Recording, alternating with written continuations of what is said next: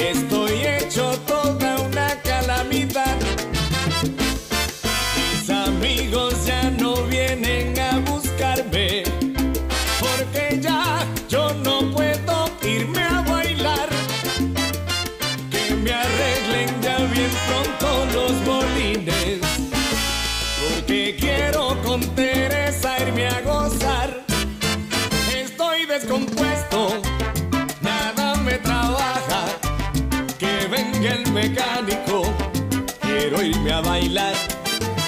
Estoy descompuesto, mis frenos no aguantan.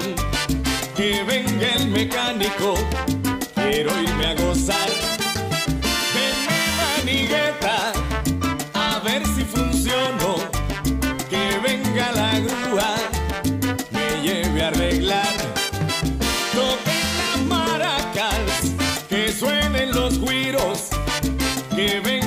mecánico para guarachar.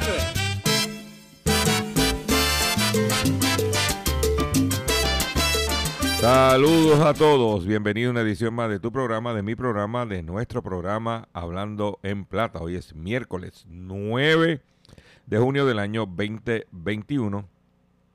Y este programa se transmite por el 610 AM y el 94.3 FM Patillas, Guayama, Calley. Por el 1480 AM y el, ce- el 106.5 FM Fajardo, San Juan, Vieques, Culebra, and the US and British Virgin Islands. Además de poderme sintonizar a través de las poderosas ondas radiales que poseen dichas estaciones, también me puedes escuchar a través de sus respectivas plataformas digitales, aquellas estaciones que poseen sus aplicaciones para su teléfono Android y o iPhone, y aquellas que tienen su servicio de streaming a través de sus páginas de internet o redes sociales. También me puedes escuchar a través de mi Facebook, facebook.com diagonal Dr. Chopper PR.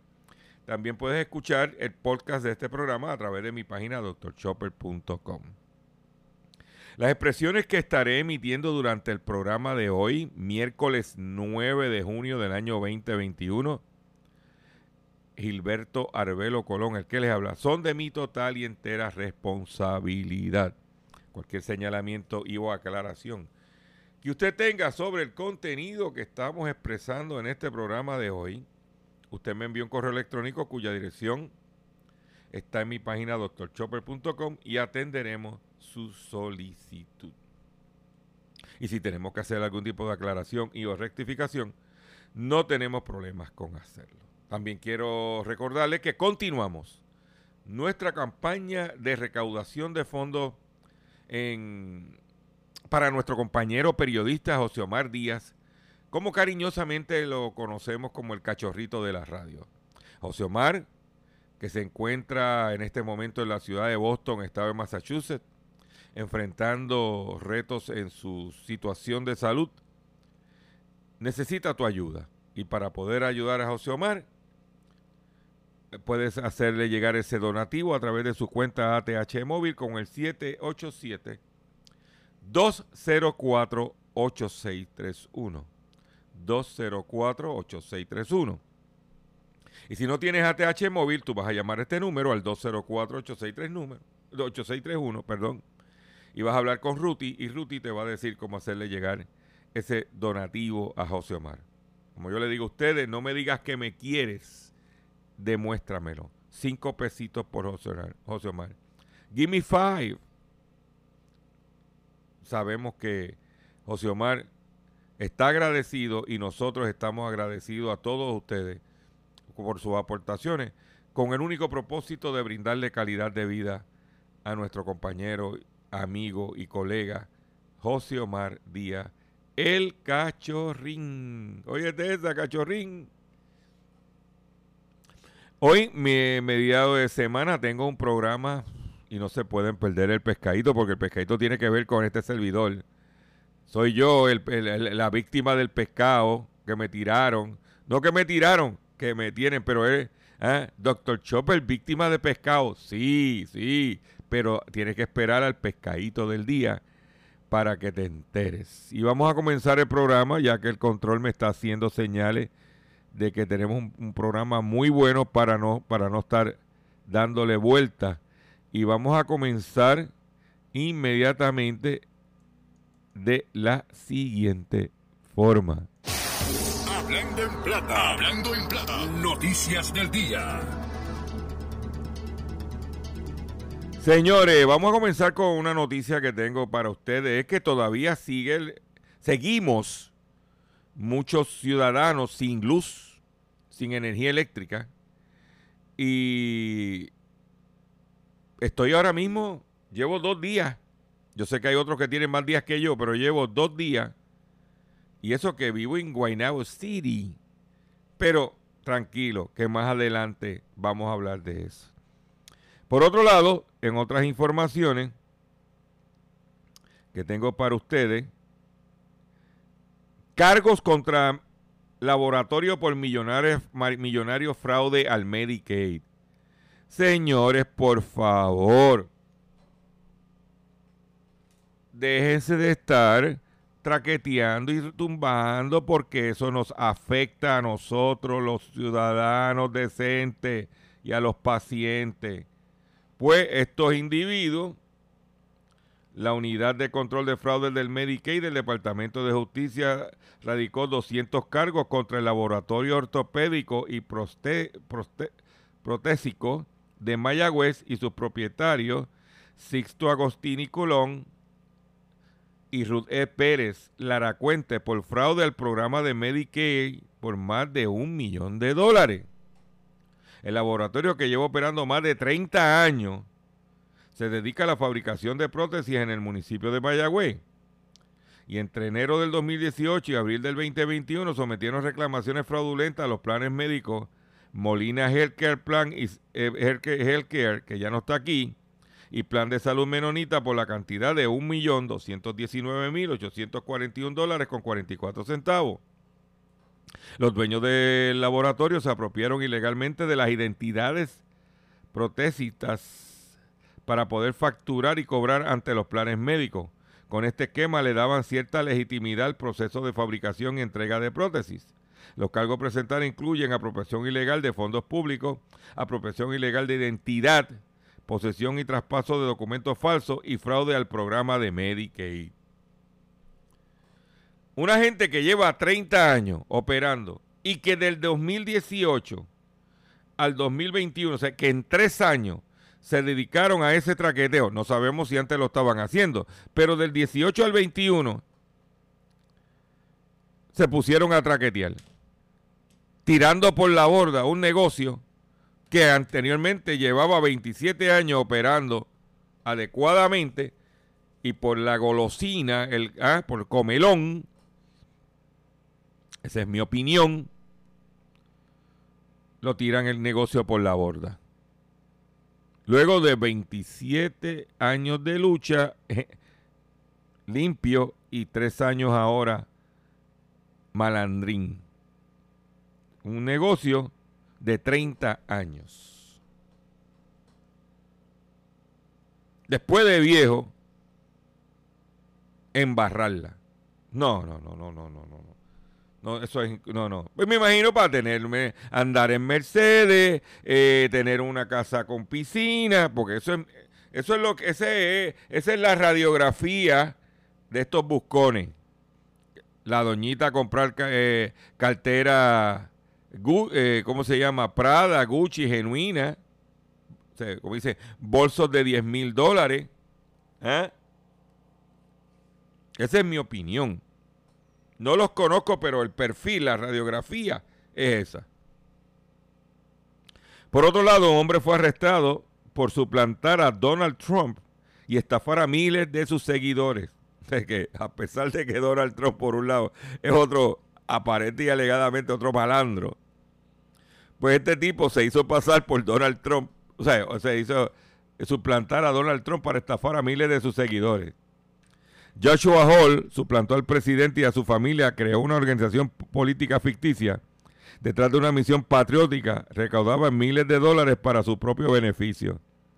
El hombre capitalizó ilegalmente la fascinación que crea la figura del expresidente Donald J. Trump en muchos de sus seguidores y ahora lo pagará ante la ley. Joshua Hall de Pensilvania fue acusado de fraude por hacerse pasar por el republicano o su familia por defraudar a miles de personas por todo el país, aseguraron fiscales federales en el día de ayer.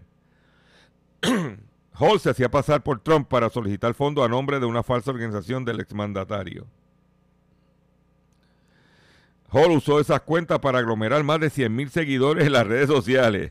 También logró obtener cobertura de medios de comunicación y utilizó la plataforma pública para explotar en su favor la, la falsa causa. ¿Eh? No me jorobe. En una noticia positiva, nace la aerolínea dominicana Red Air. Inicia sus operaciones autorizadas por el Instituto de Aeronáutica Civil de la República Dominicana con cinco pilotos dominicanos y el personal de cabina también integrado por dominicanos. El Instituto Dominicano de Aviación Civil entregó el certificado de operación a la nueva aerolínea dominicana Red Air para inicio de su operación en el país. Vamos a ver, porque han habido unas cuantas líneas aéreas dominicanas que después han dejado ¿eh? la gente pillada. Vamos, esperamos que esto no sea. Le deseamos lo mejor de los éxitos, una alternativa. Recuerden que mientras más alternativa tengan los consumidores, hay mayor competencia y los precios se ponen adecuados para que el consumidor se beneficie. Más jugadores, más competencia y eso es saludable en un sistema de mercado, de libre mercado, libre competencia, para la redundancia. Por otro lado, en otras información que tengo, Australia y el FBI arrestan a centenares de delincuentes tras engañar al mundo criminal con una app encriptada del mercado negro. Porque traigo esta noticia porque hasta los, hasta los delincuentes están cibernéticos. La operación especial fue lanzada hace tres años y en todo ese tiempo los criminales no sospecharon que sus comunicaciones encriptadas estaban siendo interceptadas. Operativo especial de la Policía Federal Australiana contra grupos criminales que utilizaban comunicaciones cifradas. La Policía Federal Australiana, AFP por sus siglas en inglés, logró arrestar a 224 delincuentes bajo 526 cargos en todos los estados del territorio continental del país, gracias a una operación conjunta con el FBI lanzada en el 2018. Desde el inicio de la operación, las autoridades australianas incautaron asimismo 3,7 toneladas de estupefacientes, 104 armas, 35 millones de dólares en efectivo, al tiempo que desmantelaron seis laboratorios de drogas clandestinos. Los agentes de ley idearon una estrategia encubierta para desenmascarar a varios grupos del crimen organizado, considerados entre los principales distribuidores de drogas del mundo, con el uso de comunicaciones encriptadas. Tras tumbar el proveedor de plataformas cifradas como Phantom Secure, el FBI obtuvo acceso a una aplicación de mensajería encriptada llamada ANOM y empezó a administrar, administrarla sin que el mundo delictivo se diera cuenta. El app que era utilizada por traficantes de droga y de armas, incluso para planificar asesinatos, se instalaba en los celulares privados de sus funciones básicas, con lo que, por ejemplo, no se podía realizar llamadas o enviar correo electrónico. Los dispositivos con ANOM instaladas solo podrían enviar mensajes a estos dispositivos similares y se podía adquirir únicamente en el mercado negro. Como los teléfonos con el app de mensajería encriptada gozaban de la popularidad entre las figuras prominentes del mundo criminal, que confiaban en ese servicio por considerarlo un refugio seguro de los ojos de las autoridades. ANOM circulaba de forma profusa entre los infractores de la ley.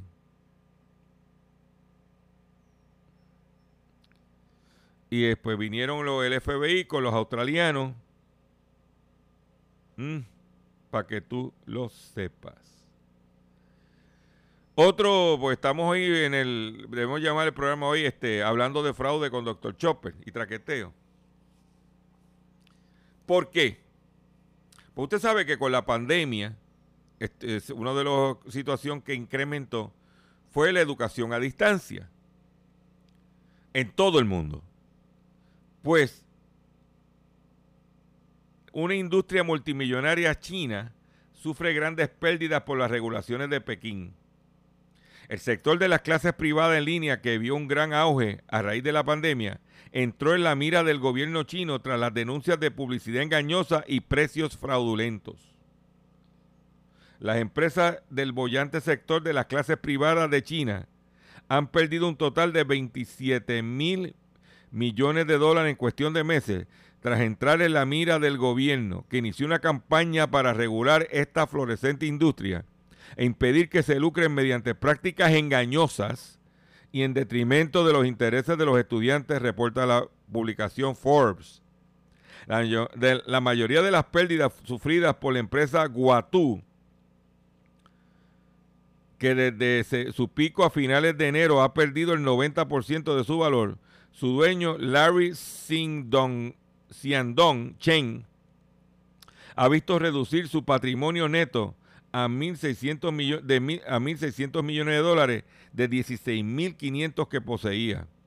Otra compañía, Tal Education, se depreció un 60% en el mismo periodo, haciendo caer la fortuna del empresario Sang Bang-jin desde 10 mil millones hasta 5.500 millones de dólares, mientras que una tercera importante empresa del sector, New Oriental Education Act Technology, ahora vale la mitad y su fundador, Mianhong Ji, ha perdido 2.100 millones de dólares. En medio de la pandemia, los servicios chinos que ofrecen clases particulares eh, extraescolares vieron su número de clientes aumentar drásticamente después de que decenas de millones de alumnos tuvieron que empezar a estudiar en línea debido a la suspensión de las clases presenciales. En este contexto, varias de estas empresas trataron de aprovechar la situación y ganar aún más dinero recurriendo a prácticas de publicidad engañosa y ofreciendo precios fraudulentos cuando, detrás de generosos descuentos y una suma simbólica por la que vendían un curso se escondía el precio completo real que los clientes también tenían que pagar. El primero de junio, los reguladores gubernamentales chinos multaron por estas razones con 5,7 millones de dólares a una quincena de, empresas que ofrecen clases particulares. En abril, New Oriental Education and Technology, Yuan Fudao y San Yongguan Gotu y Tal Education fueron sancionadas con una multa máxima de 700 mil 988 dólares cada una por fraude en precio de sus cursos en línea una multita de 700 mil, casi 77 mil dólares. ¿Eh? Para que lo sepa. Por otro lado, organizaciones en Puerto Rico presentan plan para reducir los residuos que llegan a los vertederos de Puerto Rico. Yo quiero decirle algo a ustedes. Ayer estuve, como no tenía luz en mi casa y para no me quedarme en la casa adentro abriendo y cerrando la nevera, para que, por si no se me daña lo que está adentro, pues me fui con mi esposa para Cagua. Fuimos a visitar centros comerciales y a, no estar en la casa. Y había una lluvia, pero llovió eh, para esta área, llevamos Lleva unos cuantos días lloviendo. Yo creo que llevamos casi tres días desde el domingo lloviendo. Pero ayer, para esa área de Cagua, la carretera de Cagua, una cosa torrencial. Pues chévere, nos hacía falta el agua en los embalses. Pero señores, como estaban las montañas de gomas, de neumáticos, en todas esas comeras en la carretera vieja de Río Piedras a Cagua. Y con ese aguacero, esas gomas llenas de agua, ¿ah? focos de criaderos del dengue. El gobernador declaró un estado de emergencia para recoger las gomas y no ha pasado tres, no puedo decir la palabra porque la FCC me multa. Y me caliento con las estaciones. Pero yo, guiando de regreso de Cagua para, para mi casa, veía esa lluvia, esa cayendo, esa torrencialmente y tú y a la de, mirando y esas gomas, esas montañas, esas pirámides de goma a la orilla de la carretera, eh, de, la, de, la, Gomera, en, los locales de la Gomera. Hay un sitio ahí en la carretera cerca del Cantifla que se llama Yokohama, que vende eh, vehículos multiservio, algo así se llama, que vende gomas para camiones. Esas gomas de camiones grandísimas al interperie con y cogiendo esa agua. ¿Tú sabes lo que es eso? No, muchacho. ¿Eh? O sea, que estamos saliendo, o estamos no saliendo, man, controlando la pandemia, pero el dengue nos va a coger y nos va a, nos va a partir por la mitad. Porque los focos de, de esa goma. No, muchachos, cállate. Eso yo le comentaba a mi esposa. Mira cómo están esa lluvia y mira, todas esas gomas están a la intemperie y no pasa nada. Pero nada de nada. ¿Eh? Pero aquí lo más importante es que si Tatito le habla a Pierluisi, que si Pierluisi no le habla a Tatito, que si Tatito no le habla a Pierluisi, que si Dalmao no le habla a Pierluisi, que si Pierluisi... Esa, esa estupidez. Cuando mire lo que está pasando. A pesar, o sea, a pesar de no uno, a pesar de mi caso mío y de muchos ciudadanos que no tenemos luz. Pero la lluvia y los criaderos de mosquitos como están, y yo no veo movimiento. Pero es la que hay. Por organizaciones en Puerto Rico presentan plan para reducir los residuos que llegan a los vertederos. Proponen reducir en un 50% de los residuos que llegan a los vertederos para el 2028. Ante la crisis de residuos sólidos y la inminente cierre de varios vertederos, un grupo de organizaciones presentó un plan para que propone reducir o desviar para el 2028 el 50% de los residuos que llegan a los vertederos de la isla. Y un detalle bien importante. Turquía, que estaba recogiendo basura del mundo, ha detenido la entrada de basura. Parece que hay tanta basura en Turquía. ¿eh? Llegando, pues eso es un problema. China está eh, eh, tiene controlada la basura, o sea que no entre la basura. Y ahora estaba todo el mundo en Turquía, en países africanos, en Malasia. ¿Qué vamos a hacer? Pues el plan en la que participaron 11 entidades incluye la creación del Fideicomiso de Generación Circular, cual se encargará de diseñar estrategias para el manejo de residuos, una serie de estrategias para manejar y reducir, los residuos sólidos como residuos orgánicos, papel, cartón, plástico, foam, vidrio, metales, residuos de construcción y demolición, residuos electrónicos y electrodomésticos y neumáticos y aceites usados. ¿Eh?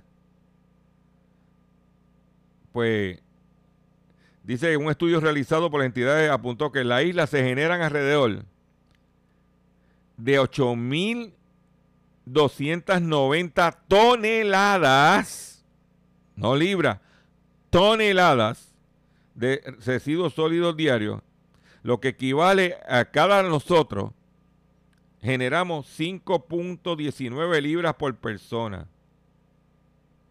¿Sabes que es eso? No, muchachos. Pues voy a hacer un breve receso para que las estaciones cumplen con sus compromisos comerciales. Y cuando venga, vengo con el pescadito del día y mucho más en Hablando en Plata. Estás escuchando Hablando.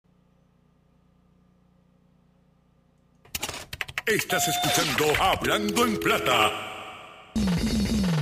Hablando en Plata. Hablando en Plata. El pescadito del día.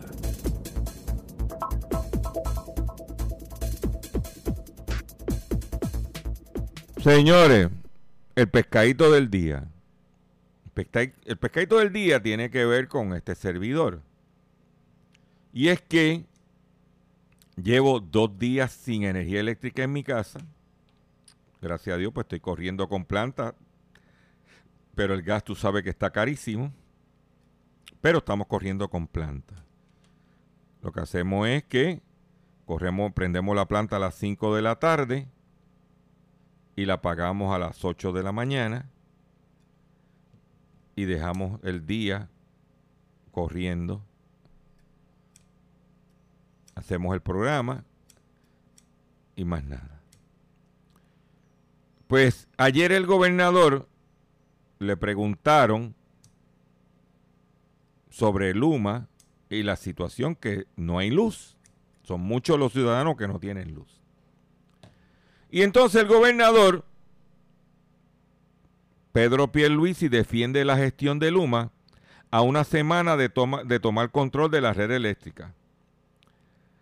El gobernador atribuye a las, a las quejas ciudadanas y del alcalde sobre avería y falta de servicio a que esos son viejos problemas de la E y no se solucionan en siete días. Yo quiero decirle al gobernador de Puerto Rico, honorable Pedro Pierluisi, que ese pescado a mí no me venga con eso, gobernador. le voy a decir por qué.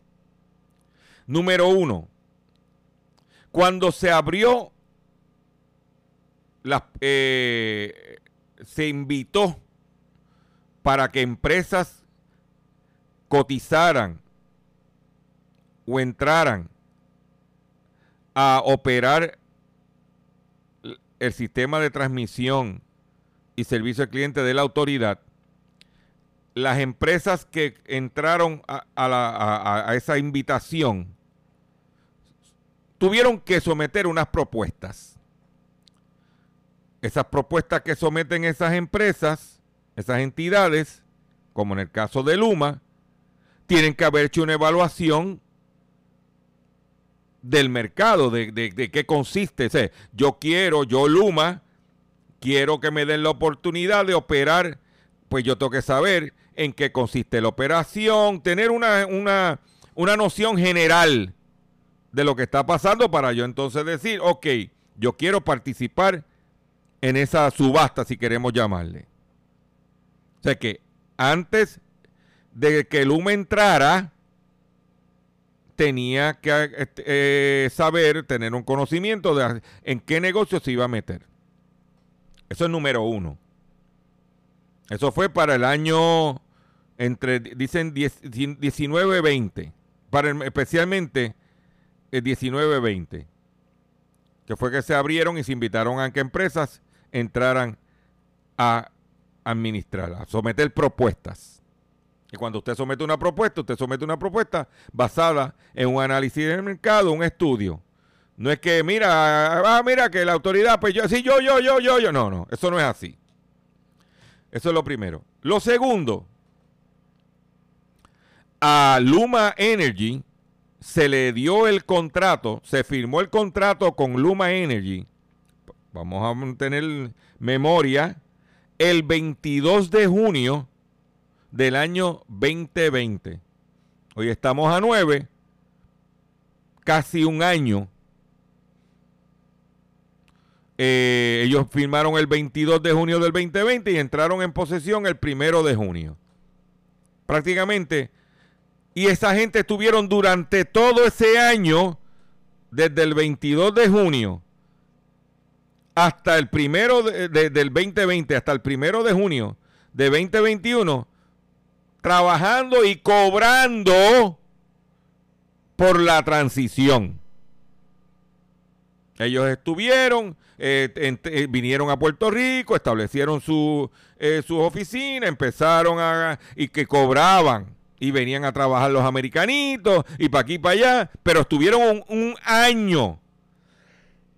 no es que estuvi- no, no es que Luma entró hace siete días. Y Luma durante ese año se suponía que conociera todos los detalles para que cuando ellos tomaran posesión, por lo menos, sabiendo que la infraestructura tiene problemas, que por lo menos tuviera un plan de acción más afirmativo, mejor de lo que teníamos con la Autoridad de Energía Eléctrica, como entidad que operaba el sistema de distribución y servicio al cliente. Porque la gente que creemos en la privatización, porque no porque la privatización, la privatiza- privatización sea la panacea, sino porque el gobierno incompetente que tenemos no tiene la capacidad. ¿Ok? Pues por lo menos se viera una mejora en los momentos de situaciones como la que estamos viviendo muchos ciudadanos en el país. Pero no. Un desastre. Pasar por la oficina, por el, por el local, por el, por el área que tiene la Autoridad de Energía Eléctrica frente a las Catalinas Mall, donde tiene un almacén, donde tiene camiones, donde tiene, no sé si eso le llama una técnica, el término, llena de camiones parados allí sin hacer nada.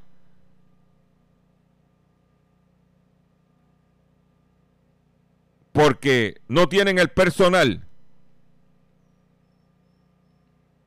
Porque yo, si quiero borrar la imagen de los que estaban antes que supuestamente no servían, yo, yo llevo un año evaluando y este va a ser mi plan de acción. Yo entro, ta, ta, vamos a hacer ta, ta, ta, ta, mira, pasó esto, nada.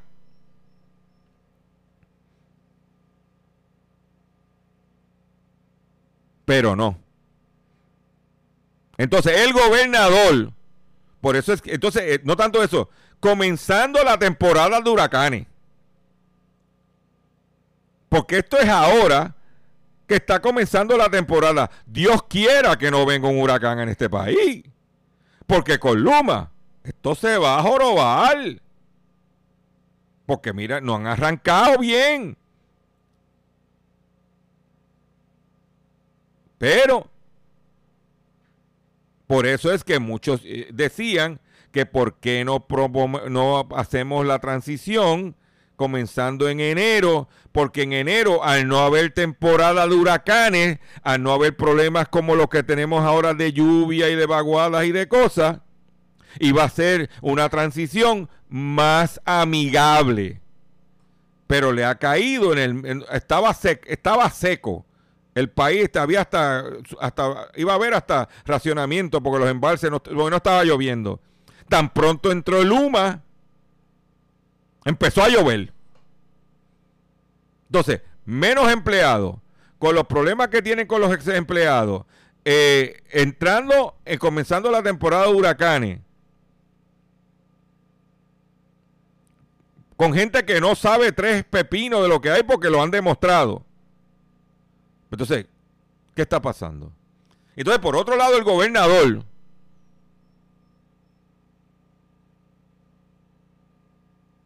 dice que son viejos problemas y porque los alcaldes están gritando, ¿eh? porque supuestamente a nosotros, el problema es en Puerto Rico, y para ir a otros temas que tengo, en Puerto Rico el problema que tenemos es que el gobierno, aquí hay una mala maña de sobrevendernos a ellos, tanto, el- tanto Batia como Sir Hammer, cuando estaban en el Senado, nos vendieron a nosotros que la privatización iba a ser una panacea y de que eso se iba a resolver ¿eh? Y de que como esta gente iban a estar un año en transición ya iban a conocer el sistema, iban a atacarlo. y nos, sobre, nos crearon unas falsas expectativas de que iban por lo menos, no es que no se callara el sistema, pues sabemos que tiene su problema, pero que se resolvería lo más pronto posible eh, versus lo que sucedía antes. Como dice el americano, un overpromising. Y ahora estamos peor de lo que teníamos. Entonces parece que Luma durante un año, lo que se aparente y alegadamente es que se dio una vida de, dieron una vida de millonario, comiendo en restaurantes, mucho show, mucho salario, mucha cosa. Pero a la hora de enrollarse las mangas y ponerse a trabajar, dijeron, I'm sorry. ¿Mm? Por lo tanto, el mandatario pidió tiempo y espacio para el consorcio privado haga el trabajo al cual le fue encomendado. Que le diga Pedro Pierluisi ¿ah? a ese consumidor que no tiene planta, que se le dañó la compra de alimentos, que le diga a ese consumidor que tiene un pariente encamado y que necesita la energía eléctrica, que tenga paciencia. Es lo que hace el trabajo. Luma. ¿Eh? Porque como él tiene luz y no se le va a dañar la compra, pues que tenga paciencia la gente. ¿Eh? Anoche, ayer, fue un desastre la televisión. Porque si la gente no tiene luz, no ve televisión. Y todos esos anunciantes, usted anunciante que me está escuchando, que se anuncia en televisión, usted anoche, ayer votó su dinero. Y hoy votó su dinero y antes, porque si no hay luz, la gente no está viendo televisión. El único medio. Porque yo creo que yo creía que estábamos en María, uno sin luz, escuchando radio. Bueno, no hay más nada. recordando los tiempos de María. para que usted lo sepa. Ese es el pescadito en el día de hoy. En otras información que tengo para ustedes, eh, porque sí, tengo más, quiero decirles que la venta, si usted tiene, usted consumidor que me está escuchando ahora mismo, y tiene en su casa discos de esos de long plane, como se llamaban, y tienes cassettes, no los botes.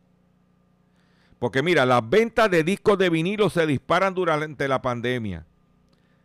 En el 2020 subieron un 29%. La venta de discos de vinilo se dispararon durante la pandemia del coronavirus mientras los amantes de la música ampliaban sus colecciones y los cassettes de audio también iniciaron su regreso. ¿Oyeron eso? O sea que si tú tienes tus cassettes, yo tengo un montón de cassettes tengo una caseterita pequeña para transferirlo a la computadora y también tengo una cocolita a MFM cassette para escucharlo. Pues hasta los cassettes de audio iniciaron su regreso, impulsando los negocios de tienda de discos. La reducción de las restricciones eh, por el virus en los establecimientos y el continuo interés de los discos de vinilo les dieron a las tiendas y a los compradores un motivo para celebrar el sábado en la, eh, en la primera de las dos fechas de Record Store Day. Aunque muchas tiendas estuvieron cerradas al inicio de la pandemia del coronavirus, la gente escuchaba discos en casa e, impulsó, la, impulsó las ventas de discos de vinilo por internet y para recogerlos en las tiendas. ¿Ok? Eso es lo que hay. Ahora, ahora se va, a lo mejor escucho un poquito más el fondo de porque el vecino que tiene paneles solares, como ha estado, eh, ha estado lloviendo todos estos días, que no hay mucho sol, tuvo que aprender su plantita para tener luz. Bienvenido, para que tú veas que los paneles solares, y eso que tiene batería, los paneles solares no, eh, no, lo no resuelven el 100%.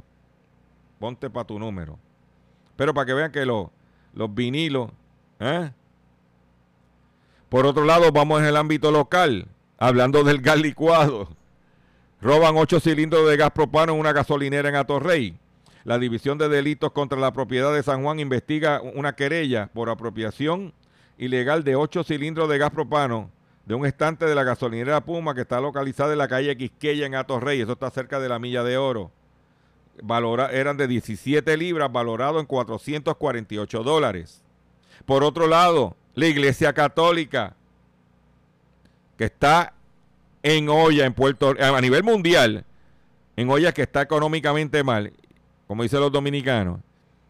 Y en Puerto Rico tú sabes que la iglesia está, tiene sus problemas económicos, están cerrando colegios que le generaba ingresos a, a- a- la iglesia católica. Porque cada vez que cierra un colegio, son menos ingresos para la iglesia. Claro, tiene menos gastos, pero tiene menos ingresos. Pues la iglesia católica vende el edificio histórico en el viejo de San Juan. Ahorita, ahorita llamarán, ya yo me imagino a mi amigo Felipe Durán, el de la cámara, eh, cámara que vende, diciendo, nos encontramos en este momento frente a la antigua iglesia Las Mercedes, donde aquí se celebraron grandes bodas y, usted mire, la se está vendiendo por el, el módico precio de tanto. Para más detalles, llame a la cámara que vende, porque vamos a vender ese templo como pan caliente y con mantequilla. Así es que me gusta. Pues la Iglesia Católica vende edificio histórico en el Viejo San Juan. Se trata de la sede del Centro de Estudios Avanzados de Puerto Rico y el Caribe. El histórico edificio del Seminario Conciliar de Idelfonso, sede del Centro de Estudios Avanzados de Puerto Rico y el Caribe, en el Viejo San Juan, fue vendido por la Iglesia Católica a una entidad privada. Así confirmó el periódico, al periódico Metro, una fuente de entero crédito. Sea, que vendieron el edificio, la Iglesia Católica. Me imagino que o, o harán un hotel, porque ah, este, eh, esto está, eh, este, por ahí está picando la, la cosa, o harán un Airbnb, unos apartamentos para que se alquilarlo como Airbnb. ¿Eh? Porque pues, lo que yo veo, ¿eh? Pero mire, después de esa noticia, yo entiendo que debemos hacer lo siguiente.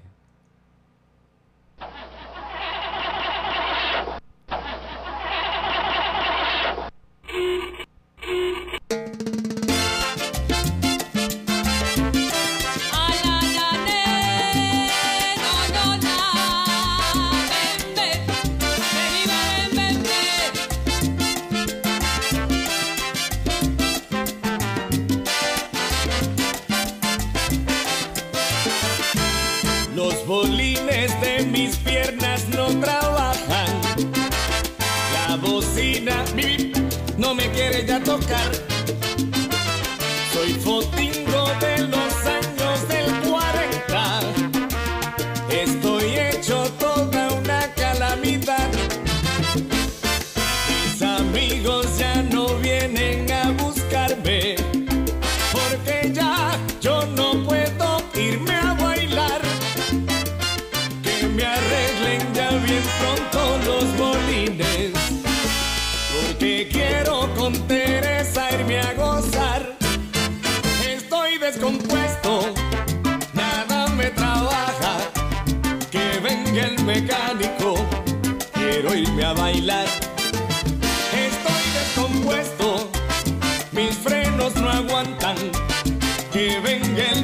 Mecánico,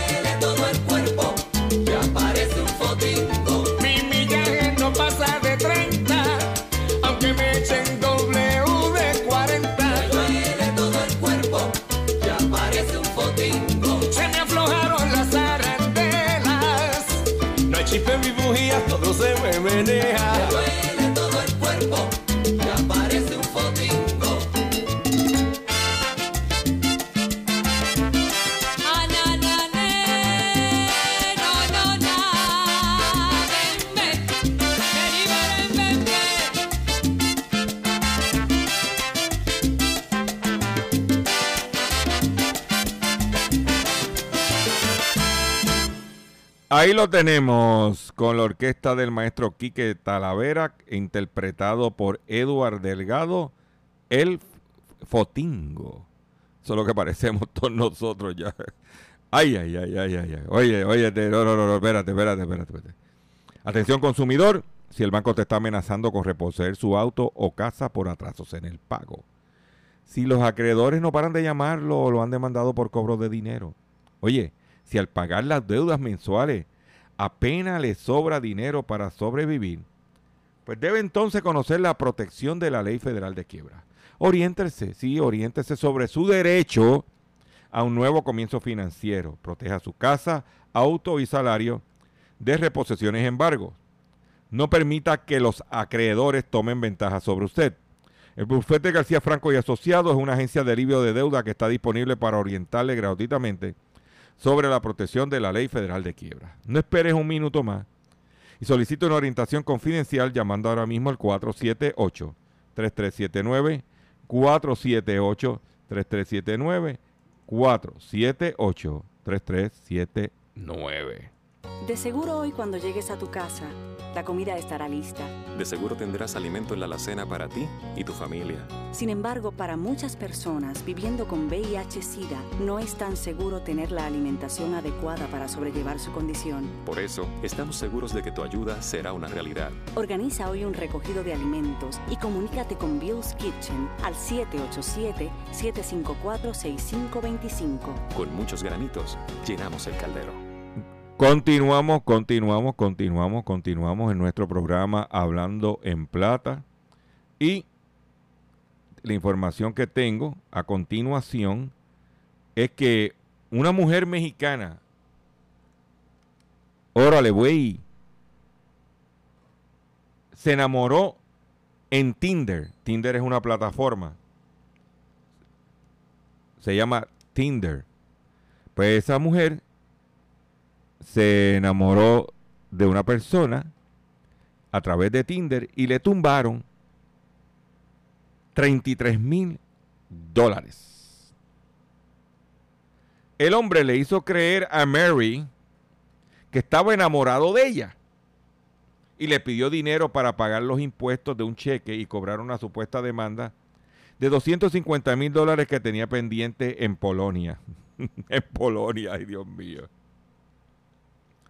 Pues Mary transfirió a Zetaski con ese que ya con ese con ese apellido o con ese nombre de Zetaski, ya tú sabes que por ahí vería el tumbe. El estafador de Tinder un total de el equivalente de 33 mil dólares.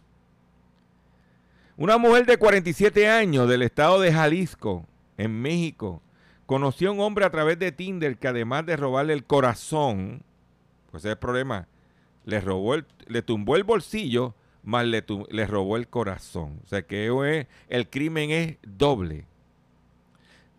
Le tumbó 33 mil dólares, como dije. Mary decidió darse una segunda oportunidad en el amor. Después de enfrentar un divorcio por la que descargó la aplicación de citas Tinder, en donde conoció a un hombre que se hizo llamar Francis, ¿cómo es? Francieschi, Franciesc Zetaski. Tacho, es un nombre que eso es de timador. Esa es mi opinión. Y yo pues puedo opinar. ¿Eh?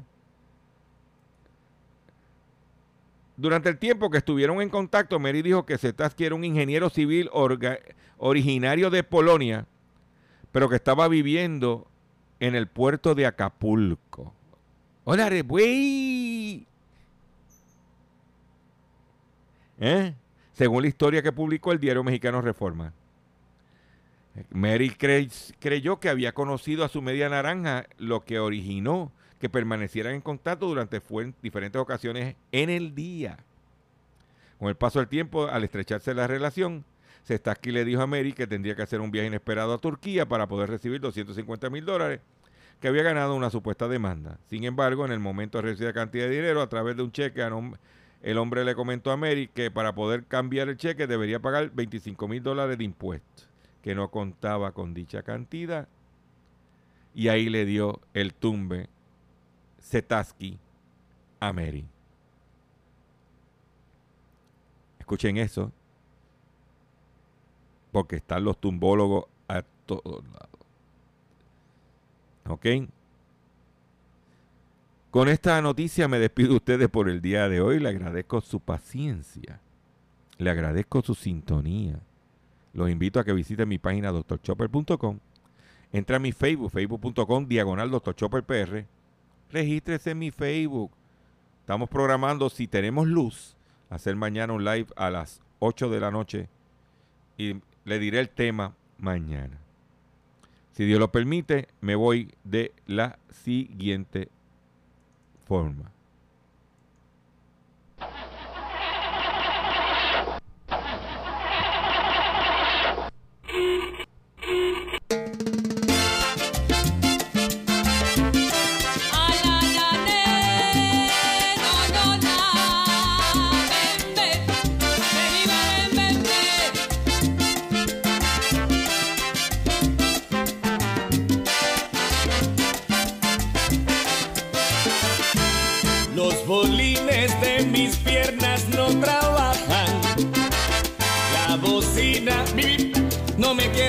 Soy